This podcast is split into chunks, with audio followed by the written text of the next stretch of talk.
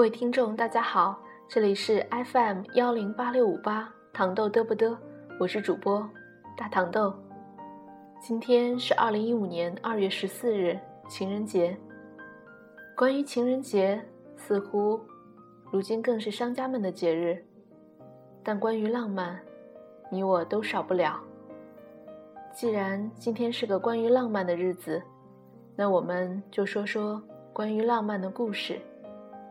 最浪漫的四件事。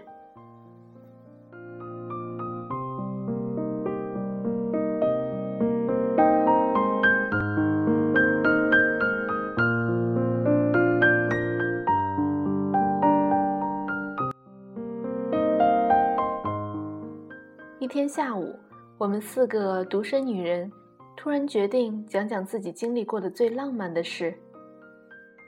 当时。我们坐在一个露天的庭院喝酒，天气非常好，蓝天澄澈而高远，金色的秋天在空气中沙沙作响。这样的天气，我们都清楚，一年中也不会有几个。也许错过了今天，就不会再有。我们本来没有计划坐在一起喝酒的，当然也没有计划。谈什么浪漫的事？但是，不知道是谁先笑着提议的。女人 A 爽快地说：“那我先讲。这件事发生在她毕业旅行时。高考结束以后，班上组织了一次松散的毕业旅行，参加的人只有十来个。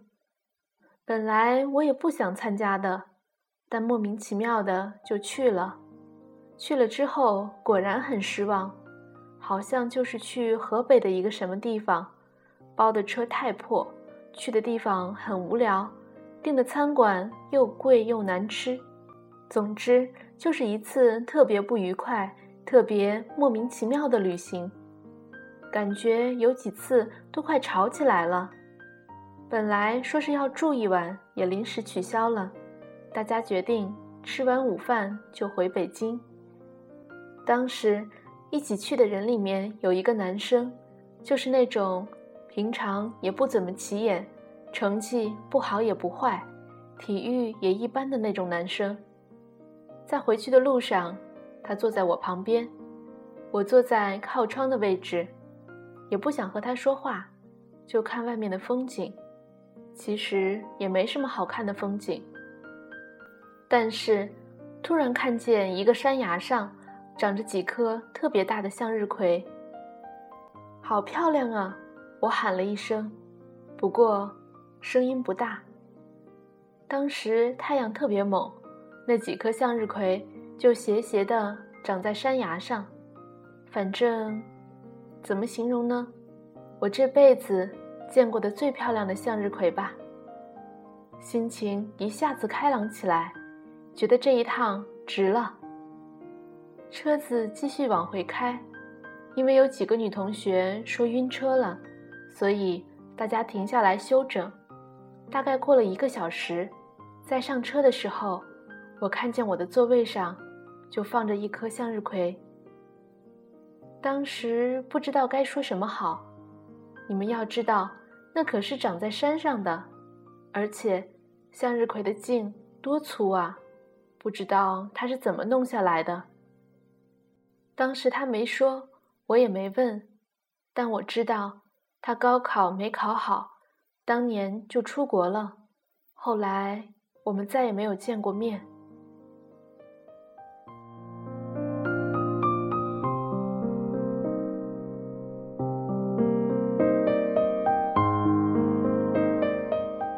女人 B 最浪漫的事情发生在杭州，那时候他说。她有抑郁症，对什么都打不起精神来。那时候，她有一个在外企工作的男朋友，虽然是个做技术性工作的男人，却一直很追求浪漫，比如送她礼物，带她出去玩，比如参加什么戏剧节、音乐节什么的。但是他最后对这一切都没什么感觉。那我就照你说的做吧。只是这种厌烦的心情。有一天，她说，下午四点多的时候，男朋友打电话来，叫她起床收拾一下，他们要开车出去玩儿。她形容她当时的心情是用全部的力量换上了一条裙子。男朋友回来的时候，她下楼上车，男朋友也不说去哪里，她也没问。当时真的觉得去哪儿都无所谓，随便吧。男朋友一言不发的开车，而她就坐在副驾驶的位置上昏昏欲睡。只有在他停下来的时候，她才会醒。很奇怪，那天男朋友一路上停了好多次，每一次都是停上个十几分钟，看看表，又继续往前开。终于，他们开到了一个地方，据说这里是范蠡和西施沉浮浮于海的入海口。他在心里嘀咕：“谁知道是不是呀？”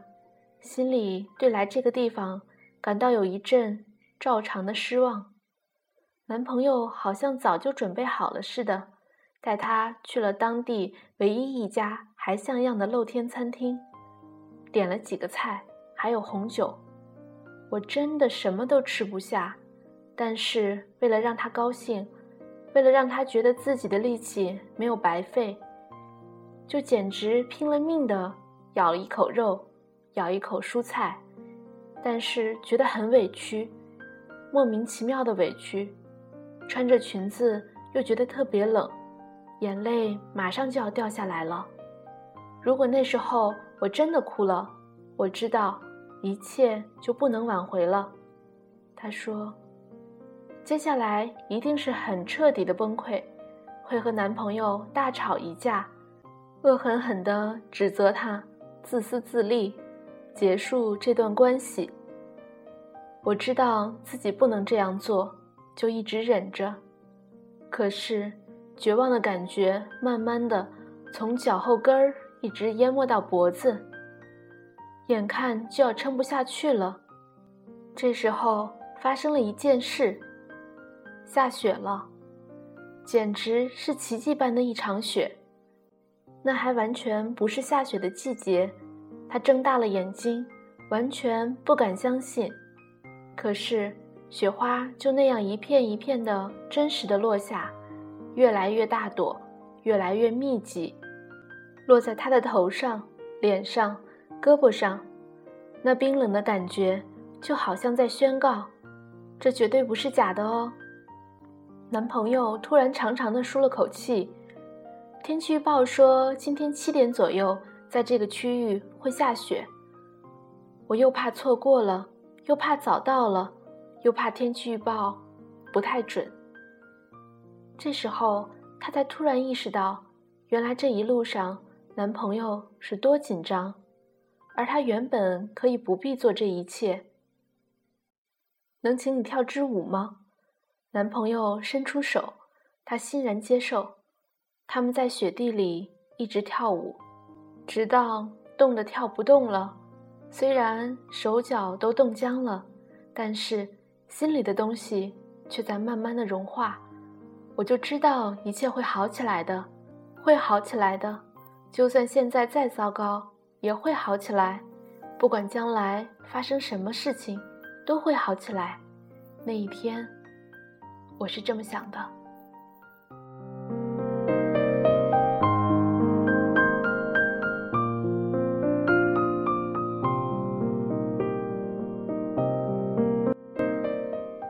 女人 C 是我们中间最有钱的，当然也谈不上多么有钱，但也有钱到。并不在乎钱的程度，你们知道的吧？我交过一个很穷的男朋友，是真穷，一个月只挣三千块的那种穷。我们隐约知道他交过这样一个男朋友，朋友间当然也会猜测他为什么会交这么一个男朋友，但他既然不说，我们也就不问为什么了。我们在一起三年。可以说那三年我过得有点反常吧。其实我不喜欢吃烤串儿，也不喜欢吃小饭馆儿。我们家以前就是开饭馆的嘛。但是出去吃饭，都是他请客，他也只能请得起那种地方。穷归穷，但他是个挺细心的人。举个例子吧，他知道我特别重视各种节日和纪念日，所以每到这种节日，比方说平时点三个菜的，他就会多点几个菜，而且总是把菜单给我，让我随便点。这种地方我还请得起你的，他总是这么说。后来因为一些原因。我们决定分手了。分手那天说好再也不联系了。他突然说：“我送你个礼物吧。”你们猜是什么礼物？他给了我三万块钱。真的，想给我花钱的男人挺多的。如果是别人，我根本不会有什么感觉。可是他一个月才挣三千块呀。他对我说。你跟我在一起这几年，我没给你买过一双好鞋。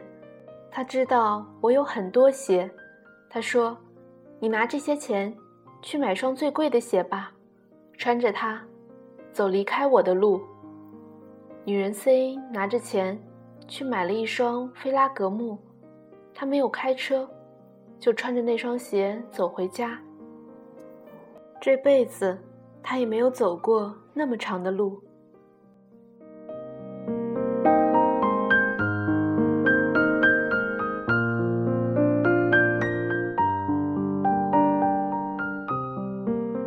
轮到我了，我曾经经历过什么浪漫的事呢？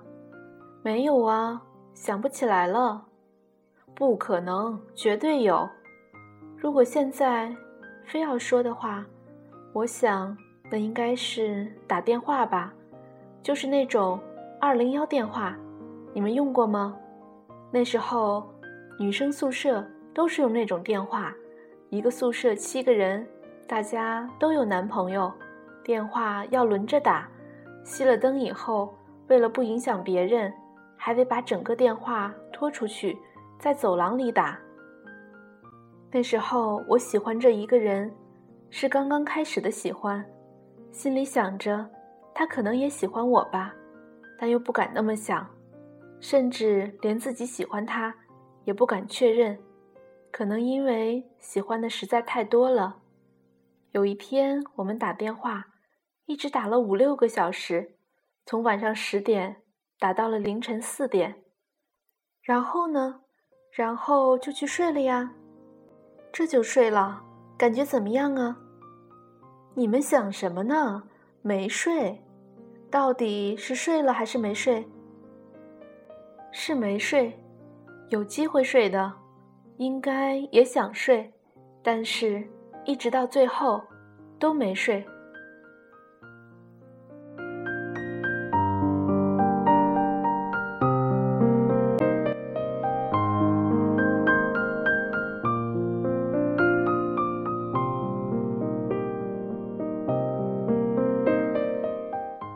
留在记忆里的那个打得发烫的电话，某一趟不停绕圈却舍不得下的地铁，一场雪，一次争吵，一次和好，再次争吵，再次和好，以及最终的漫长的分手。在那之后，我还谈过好几次恋爱，真心实意的再爱过几个人。但是说到浪漫的事，却唯留下那一通连你喜欢我吗都不敢问的电话。中间的那些岁月，那些人和事，都不知道跑到哪儿去了。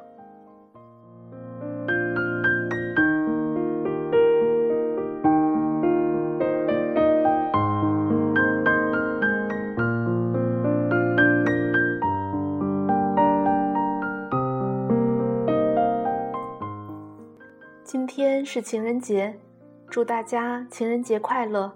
我们下期再会，拜拜。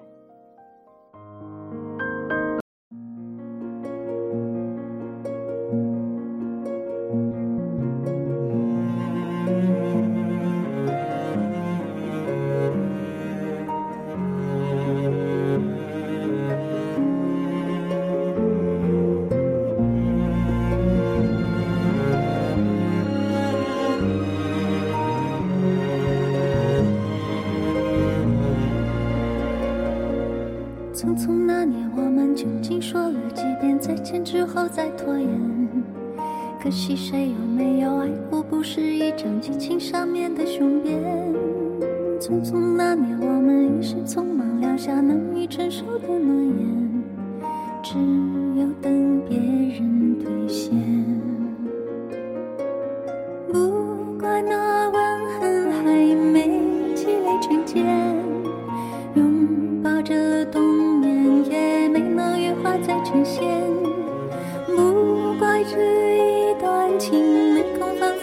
排练，是岁月宽容恩赐反悔的时间。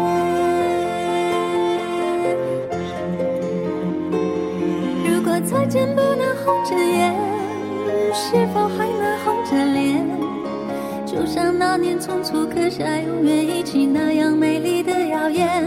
如果过去还值得眷恋，快冰释前嫌。谁甘心就这样彼此无挂也无牵？我们要互相亏欠，要不然凭何怀念？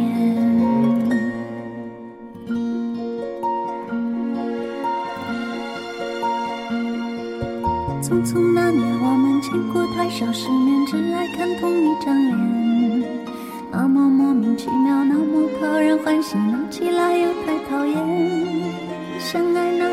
该匆匆，因为我们不懂顽固的诺言，只是分手的前言。不怪那天太冷，泪滴水成冰，